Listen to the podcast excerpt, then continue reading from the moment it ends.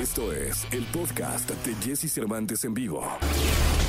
Es momento de que sepas todo lo que pasa en el mundo de la farándula. Estas son las cortas del espectáculo en Jesse Cervantes en vivo. El hijo de Cepillín reveló que no descarta la idea de una bioserie para contar la historia de Ricardo González, también conocido como el payasito de la tele. Sin embargo, consideró que es muy pronto para hablar del proyecto. Ricardo González Jr. aseguró que para esto prepararán un material inédito. Yalitza Aparicio ha retomado su carrera como actriz con la película Presencias dirigida por Luis Mandoki y que protagonizará junto a Alberto Aman. Damián Alcázar también es parte del elenco. La historia será de suspenso y mostrará algunos lugares de Michoacán.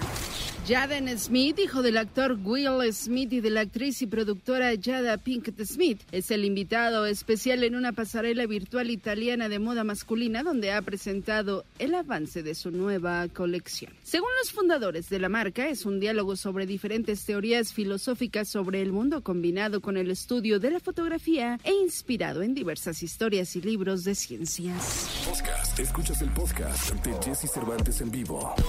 Toda la información del mundo del espectáculo con Gil Barrera. Con Jesse Cervantes en vivo. Señoras, señores, niños y niñas, el día de hoy es jueves, jueves 11 de marzo del año 2021 y me acompaña el querido Gilgilillo, Gilgilillo, Gilgilín, el hombre espectáculo de México. Mi querido Gilgilillo, ¿qué nos cuentas en este jueves? ¿Cómo estás, mi Jessy? Buenos días a todos. Oye, qué calor ha estado haciendo en la ciudad todos estos días y estaba oyendo, ahí, ahí no, no es por ser chismoso, pero en, en Mérida van a estar a cuarenta y tantos grados este fin Oh, de semana. Nada envidiable. ¿No? Hombre, pues ahí que les decimos que se cuiden mucho, ¿no? Y que no salgan al sol porque si no se nos van a derretir. Ah, Qué bueno, qué bueno que no está Miguel Conde porque si no se nos derrite el bombón. Ah. totalmente, mi querido Gilillo. Oye, fíjate que este eh, ayer eh, Genoveva Martínez, productora de Como dice el dicho, se reunió con los medios de comunicación en esta modalidad de las eh, ruedas de prensa virtuales, ¿no? Ya sabes que es que es, es algo que está de moda y bueno, pues ahí lo que hizo fue celebrar la onceava o décima primer temporada de Como dice el dicho, este clásico ya de la televisión mexicana que cuenta historias, ¿no? Basadas en los refranes populares o dichos populares en América Latina. Le fue muy bien, estaba muy contenta y esto fue lo que dijo. De esos 20, 11, 11 aquí en, como dice el dicho, lo cual me llena de orgullo y, realmente me parece como un sueño estar hoy en día aquí diciéndoles eh, bienvenidos a la, a la décima primer temporada. En esta temporada va- vamos a ver capítulos con problemáticas muy actuales que creo que es una de los de las ventajas o quizá la mayor virtud de este programa, que estamos siempre conectados con el día a día. Entonces, ¿qué vamos a ver? Vamos a ver los, los sucesos del día. Como lo vimos desde la entrada, estamos haciendo un homenaje a todo el personal de, de salud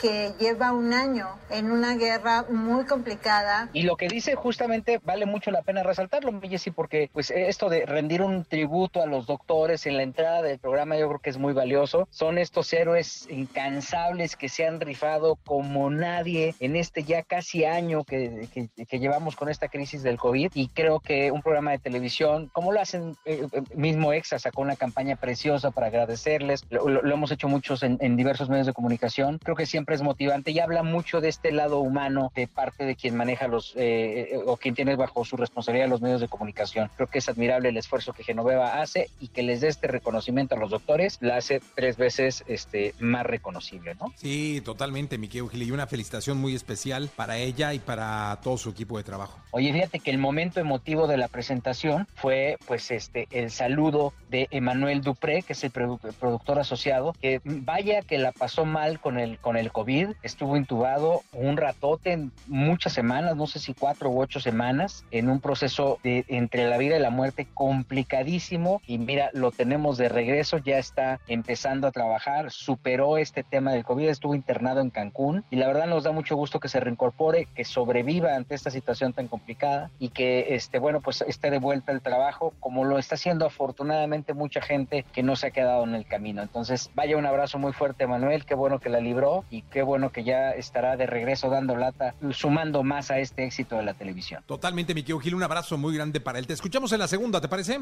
Y Jessy, estamos pendientes. Estamos Buenos pendientes. Buenos días, continuamos con este programa. Podcast. Escuchas el podcast de Jesse Cervantes en vivo. Lo mejor de los deportes con Nicolás Romay. Nicolás Romay. Con Jesse Cervantes en vivo.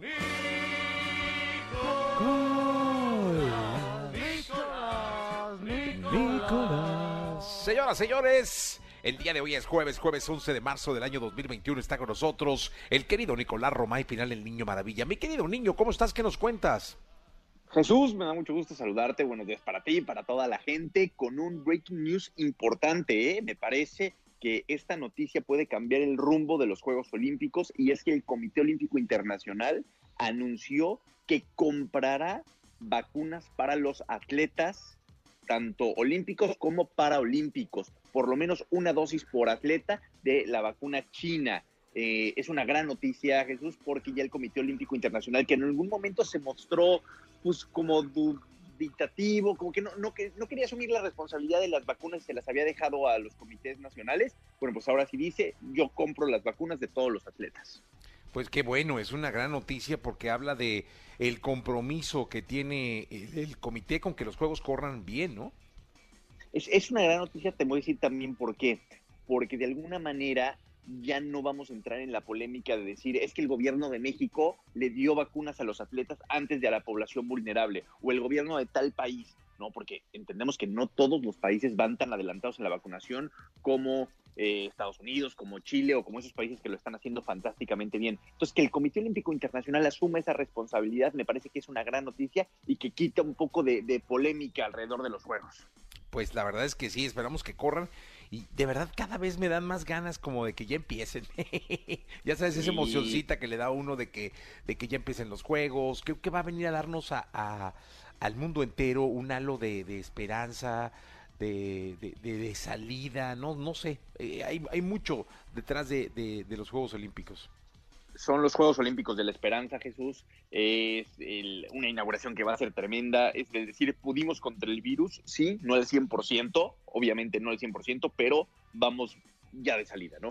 Y, va a dar muchísimo gusto. Oye, Jesús, a ver, ese era un tema importante, evidentemente, que le estaremos dando seguimiento. Y el otro, ayer se jugó el partido pendiente de Monterrey y León. Empataron uno por uno. ¿Qué le pasa a León? De verdad es increíble, va en el lugar 15, lleva 8 puntos después de 10 partidos, irreconocible Nacho Ambriz y su equipo. Oye, además este, les empataron por ahí, jugaron un, primer tiempo de alguna manera aceptable y les, les empató Funes Mori, ¿no? En el segundo tiempo. Sí, cuando ya prácticamente por terminar el, el partido, pero no, estoy de acuerdo que no es el León campeón del fútbol mexicano, o el del torneo pasado es otro equipo. Sí, totalmente de acuerdo, mi querido Nicolás, totalmente de acuerdo, es, es otro equipo, es otra, es, es, es otra mística y hay mucho de raíz que que trabajar en el León. A lo mejor habrá que hacer, no sé si, no, no sé qué se hace en esos casos, una limpia total, un, no sé, o, realmente no sé qué sea lo que lo, lo, óptimo en esos casos. No importa si nunca has escuchado un podcast o si eres un podcaster profesional. Únete a la comunidad Himalaya. Radio en vivo. Radio en vivo. Contenidos originales y experiencias diseñadas solo para ti. Solo para ti. Solo para ti. Himalaya. Descarga gratis la app. Es, complicado lo que está pasando con León y también de, de, destacarlo de Monterrey y Javier Aguirre, ¿eh? porque lo que está haciendo el Vasco Aguirre también vale muchísimo la pena. Eh, ya está en el tercer puesto, está Cruz Azul, está América, pero ya Rayados ocupando el lugar que creemos que tiene que ocupar con el plantel que tiene y con el técnico que tiene. Totalmente, mi querido Nicolache. Pues eh, te dejo un abrazo muy grande, nos escuchamos en la segunda, ¿te parece? Platicamos en la segunda de la UEFA Champions League, ¿eh? hay que darle su, debido tiempo a hablar de lo de Messi el día de, ayer. Te mando un abrazo, Jesús. Abrazo grande, vamos a continuar con música. Estamos en XFM 104.9, llega Timber con Pitbull y Kesha. Podcast, escuchas el podcast de Jesse Cervantes en vivo, porque siempre podemos ser mejores. César Lozano en Jesse Cervantes en vivo. Bien, amigos, son las 8 de la mañana con 8 minutos, 8 de la mañana ya con 8 minutos de este jueves, jueves 11 de marzo del año 2021. Un saludo con cariño a mi querido amigo el doctor César Lozano, que como los jueves viene a dejarnos su mensaje, su reflexión y toda esa buena vibra con la que, con la que va por el mundo. Amigo querido, adelante. Hola Jesse, un abrazo para ti y para toda la gente que nos escucha en EXA en la República Mexicana. Hoy a veces es bueno hacer un detox de pareja. A ver, no estoy diciendo que cada quien por su lado, no a veces nos hartamos tanto, peleamos tanto que es bueno hacer un detox. Ya ves que está tan de moda esta palabra. Y voy a dar cinco estrategias para que lo hagas. y lo hagas pero ya.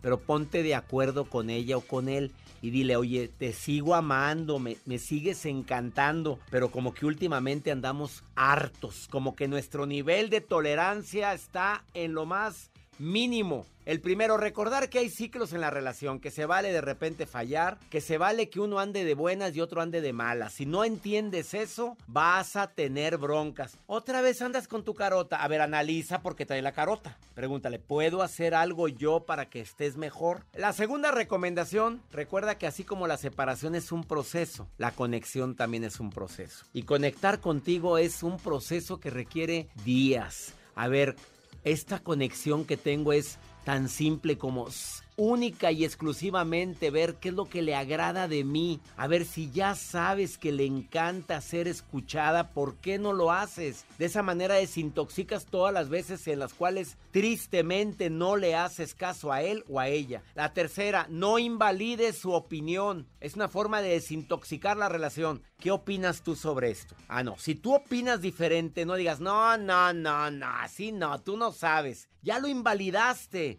Y ahora quieres que aparte te, te abrace y que te toque y que te acaricie y tantas cosas. Pues ¿cómo? Si lo estás invalidando. Es que como que siento que la pasión disminuyó. Claro, acuérdate que la gente olvida lo que le digas. Lo que nunca olvida es cómo la hiciste sentir. Sáscula.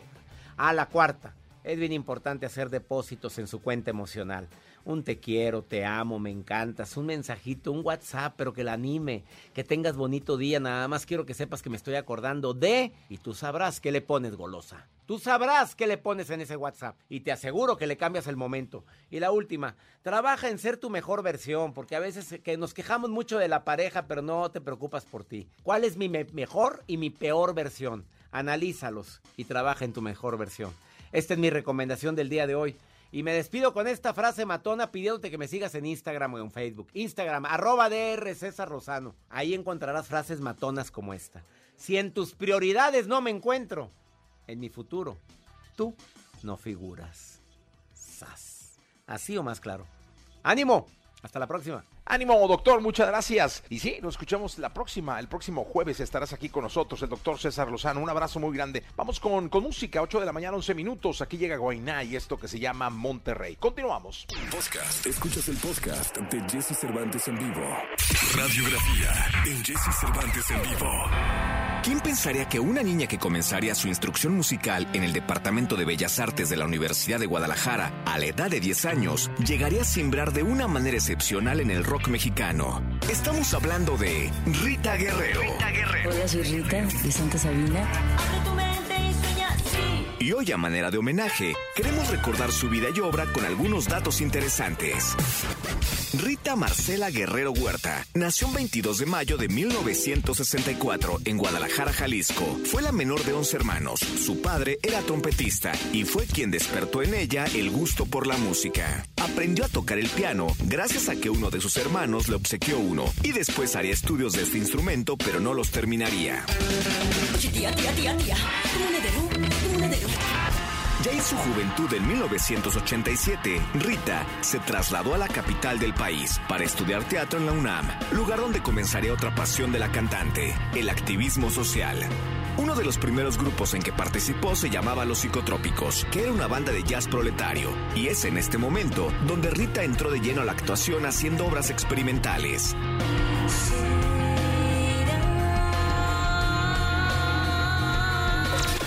Después llegaría Santa Sabina, grupo que lideraría de una forma magistral y única, y que gracias a su talento sería considerada como una de las mujeres más influyentes del rock mexicano.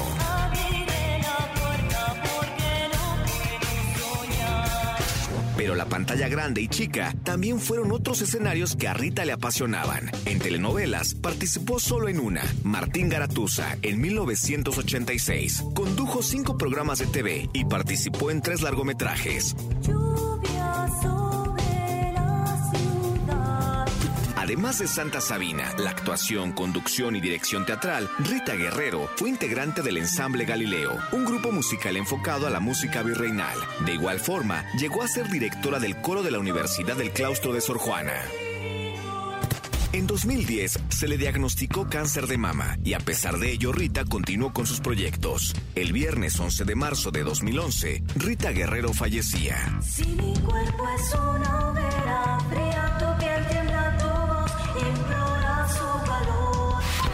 Genuina, enigmática, una mujer que marcó con su esencia el rock de nuestro país. Rita Guerrero. Rita Guerrero.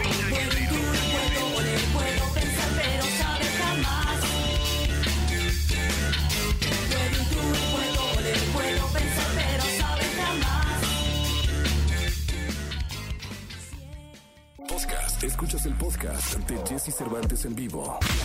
Diego de Marco. Uno de los grandes compositores de hits que tienen los auténticos decadentes, muestra su camino una vez más como solista. Su estilo e implacable talento ha dado grandes éxitos. Tal es el caso de los temas El Gran Señor, La Prima Lejana y Besándote. Besándote, la noche se volvió a encender. A unos meses de haber terminado de grabar su segundo álbum como solista, hoy con Jesse Cervantes, aquí en Exa, nos enlazamos con Diego de Marco, quien presenta su sencillo El.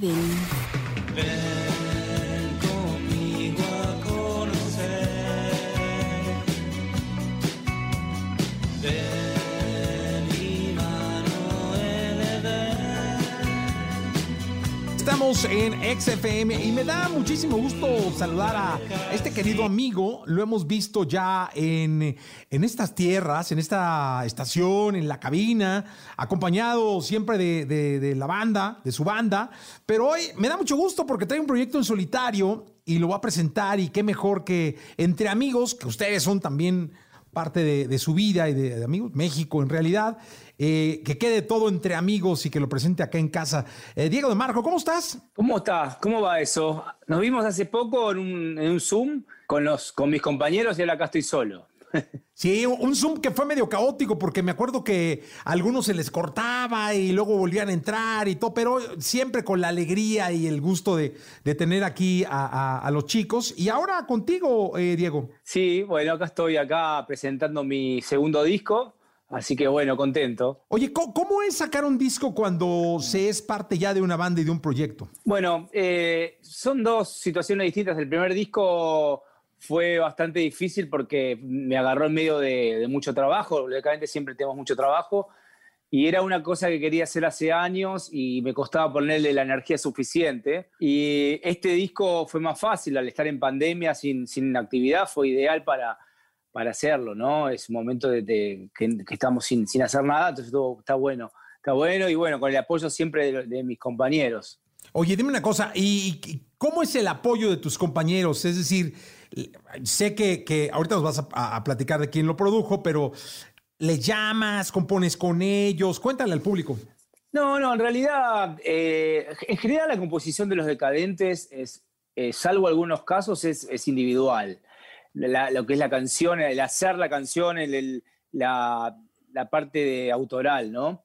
Después cuando las canciones eh, se eligen, todo, ahí eh, vamos dándole forma entre todos. Y esto es lo mismo, yo tengo canciones siempre en algún lado, las tengo y voy juntando. Y, la forma en este caso me la ayudaron a dar Martín Lorenzo y Mariano Sanfranceschelli, con algunos otros chicos más. Por ejemplo, hay dos temas que produce que produjo eh, Diego Tuñón de Babasónicos y Gustavo Iglesias, el sonidista de Babasónicos también. Oye, cuéntame algo, oh, Diego.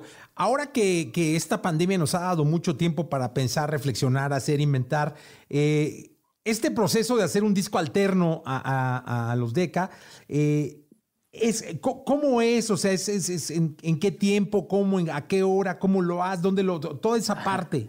Yo, cuando empezó la pandemia, que decían que no se podía salir a ningún lado, y sabiendo que no iba a tocar, me fui, me alquilé un, lugar en el campo, en un lugar, una, una chacra en el campo. Estaba con mi familia ahí. Y estaba buenísimo porque tenía una habitación donde yo tenía mis cosas y con mucha tranquilidad. Y bueno, ahí, ahí dije, bueno, voy a grabar el disco. Le dije a Mara Mosca, sí. con- Entonces es como que se fue dando. eh, Mariano te- te- tenía en su casa las baterías y él grababa la- las baterías, la base. Y, todos los días eh, íbamos grabando algo, ¿no? Primero le hice las maquetas, le fuimos dando forma Después Mariano grabó las baterías y, la mosca iba, iba ahí. Nos íbamos ahí con un chat.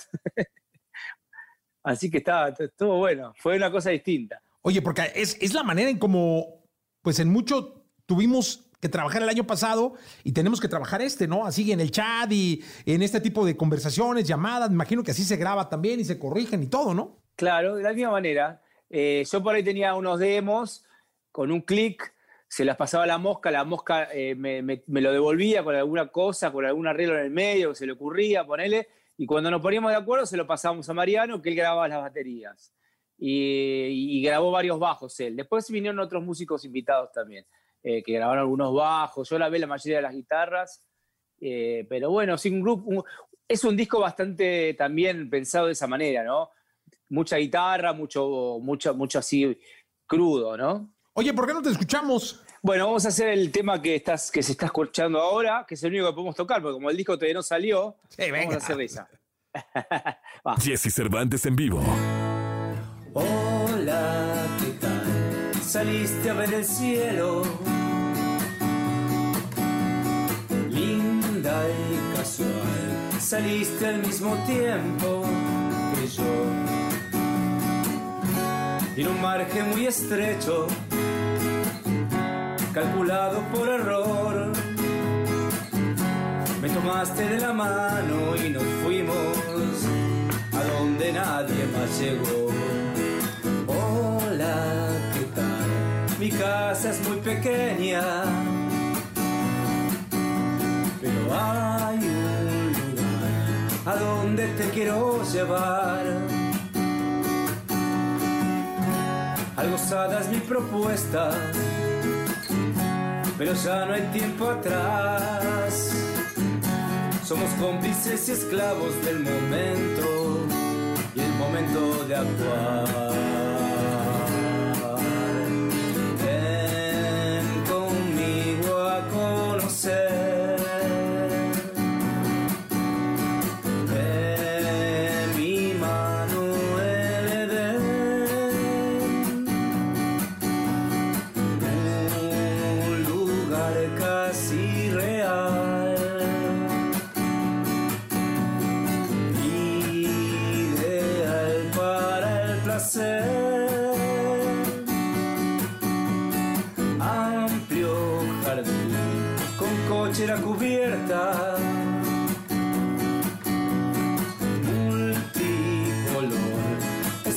Y sensual. Y una música acompaña tu desnudo tan audaz. Y una cama giratoria nos invita a donde nos quiera llevar.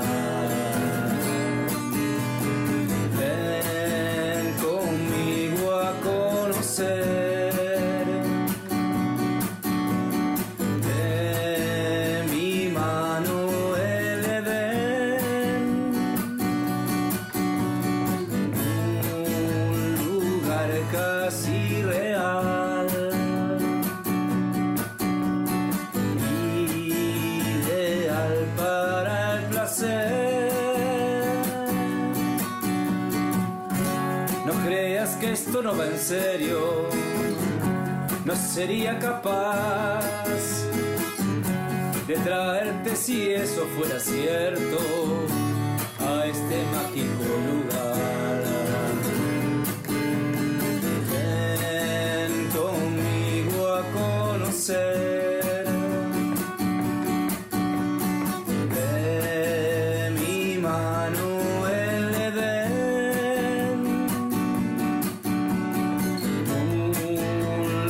lugar casi real.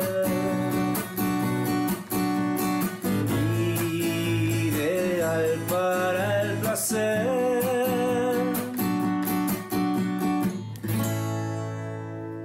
¡Ajá! ¡Qué bonita canción, Diego! ¡Qué bonita canción! Tiene una, un doble sentido que por ahí en México, en México no se note tanto, porque en Argentina existen lo que le llamamos telos, que son hoteles eh, diseñados especialmente para parejas que tienen un diseño como muy colorido, con, con camas muy raras, como, pero eso no, no creo que no está en ningún lado del mundo, es medio una cosa argentina y es bastante, tiene que ver con eso, ¿no? El Edén es el cielo, pero también es el nombre del hotel, ¿no? Ah, mira, muy bien. Ese es el chiste, claro. Oye, pues muy bien. Oye, Diego, ¿y cómo, cómo, cómo pinta para la promoción el, el resto del año en torno a tu disco de solista? Fines de marzo vamos a tocar en un, en un lugar en Capital, un lugar pequeño, que es la presentación. Eh, eso es lo que tengo hasta ahora. Voy a aprovechar para promocionarlo lo más posible antes de que salga el disco de Los Decadentes, que es un disco de covers que estamos preparando. Así que estoy aprovechando el momento, ¿no? Haciendo notas, eh, esto, redes sociales, eh, acá en Argentina suena en la radio.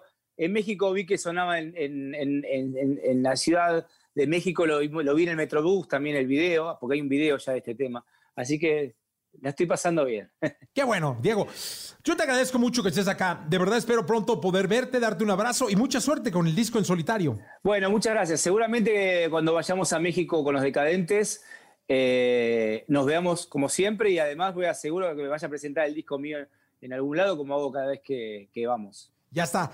Diego, gracias. Muchas gracias a vos. Salud. Podcast. Escuchas el podcast de Jesse Cervantes en vivo. Toda la información del mundo del espectáculo con Gil Barrera. Con Jesse Cervantes en vivo. Bien, es jueves, jueves 11 de marzo. Vamos a la segunda de espectáculos. Está con nosotros el querido Gilgilillo, Gilgilillo, Gilgilín, el hombre espectáculo de México. Mi querido Gilgilillo, ¿qué nos cuentas en esta segunda? Oye, pues fíjate que ayer se llevaron a cabo los servicios funerarios eh, en torno a la queridísima Isela Vega, en medio de una turbulencia muy particular, porque lo que decía Arturo Vázquez, su hijo, sí era bastante preocupante en términos de que no tenían los recursos para saber si la eh, sepultaban, iban a, a pensar si en el lote de actores de la Asociación Nacional de Actores la sepultaban. Por lo pronto, pues eh, se van a quedar con los restos, con las cenizas de la querida Isela Vega, y bueno, pues eh, fue un momento ciertamente, pues, eh, inquietante, porque no tenían aparentemente los recursos. Después todo se desarrolló con completa calma. Entiendo que hubo ya gente que habló directamente con ellos y que se encargó de hacer todo este financiamiento para, pues, darle el último adiós, el último adiós a esta extraordinaria actriz mexicana. Y justamente ahí encontramos a Paula Vázquez, que es hija de Alberto Vázquez, que es, digamos, media hermana de Arturo, eh, hijastra de, de Isela Vega, y esto fue lo que nos dijo. Estos últimos tres días le dieron su quimioterapia, ella decayó muy, muy cañón y mi hermano y yo nos tocó, a mi hermano y a mí nos tocó verlo y vivirlo. Este, teníamos que vigilarla 24 horas, así turnarnos de que tú te duermes de una a tres y yo de tres te, me despierto, te, te despierto y te duermes, o sea, turnos, ¿no? Pero no sufrió de dolor ni nada y los que más sufrimos pues somos los que nos quedamos aquí. Pues ella era muy liberal, sobre todo. Era muy divertida, hacía muchísimos chistes, era muy sarcástica y siempre fue así hasta el final. No, se volvió ya con la enfermedad, nos dijeron que era normal porque ya no era tan, tan sentimental. Como pudiste escuchar, mi Jessy, siempre con un tono sumamente optimista, ¿no? Este, la forma de ser tan particular que tenía Isela eh, siempre era muy atractiva y esto, pues, nos lo dejó ver eh, su hijastra, ¿no? En esta entrevista que nos dio, se fue, pues como las grandes, dice que obviamente el tema del cáncer la tenía pues muy cansada, muy lastimada emocionalmente, pero bueno, pues desafortunadamente se apaga una estrella y comienza pues prácticamente la leyenda, mi Jessy. Totalmente de acuerdo, mi querido Gilillo. Comienza la leyenda, la leyenda de Isela Vega. Que en paz descanse, como lo dijimos ayer, y que pues su familia encuentre pronta resignación. Es correcto, mi querido Jessy, es correcto. Mi querido Gilillo, hasta el día de mañana, viernes, es jueves, ¿eh? Pásala bien y, y cuidado con los, con los huiscoles, no se te vayan a atravesar un par por ahí. Fíjate que en una de esas el, el Juanito el caminante anda como muy insistente, mi Jessy, anda muy insistente. ¿Quién soy yo para despreciarlo? Eso sí. ¿Quién soy yo para Un par entonces a nuestra salud. Gilillo, un abrazo. Buenos días a todos. Buenos días. Podcast. Escuchas el podcast de Jesse Cervantes en vivo. Lo mejor de los deportes con Nicolás Romay. Nicolás Romay. Con Jesse Cervantes en vivo. Bien, llegó el momento de la segunda de deportes con Nicolás Romay Pinal, el niño maravilla. Mi querido niño, ¿qué nos cuentas de la UEFA Champions League en esta segunda de deportes? Jesús, fíjate estos datos, ¿eh? Te van a poner hasta triste. La primera vez en 16 años que ni Cristiano Ronaldo ni Lionel Messi están en cuartos de final de la UEFA Champions League. Uf, no, no, no. Sí, sí está para reflexionar, ¿eh? Hombre, a ver, es un fin de ciclo. No sé si ya terminó o es el principio del fin, pero caray, qué complicado porque llevan una década y un poco más dominando el fútbol en los equipos en los que estén, especialmente Cristiano Ronaldo, desde el Manchester, desde el Real Madrid y ahora con la Juventus, y que no vayan a estar en cuartos de final. Ayer el Barcelona, por más que da una buena cara o una mejor cara, tampoco podemos decir que estuvo cerca de, la remontada. Ni siquiera ganó el partido, terminó empatando uno por uno con el Paris Saint Germain. Messi hace un golazo en el primer tiempo, de larga distancia, un golazo, pero después falla un penal. Y el París, la verdad es que, como te gusta decir a ti, caminando, sin sudar, tranquilito, está en cuartos de final. Canchero, ¿no? Cancherón, cancherón el, el París, sin Neymar, eh, que sigue lesionado, están ya en, en, los cuartos de final. Y fíjate, con esto ya está el París.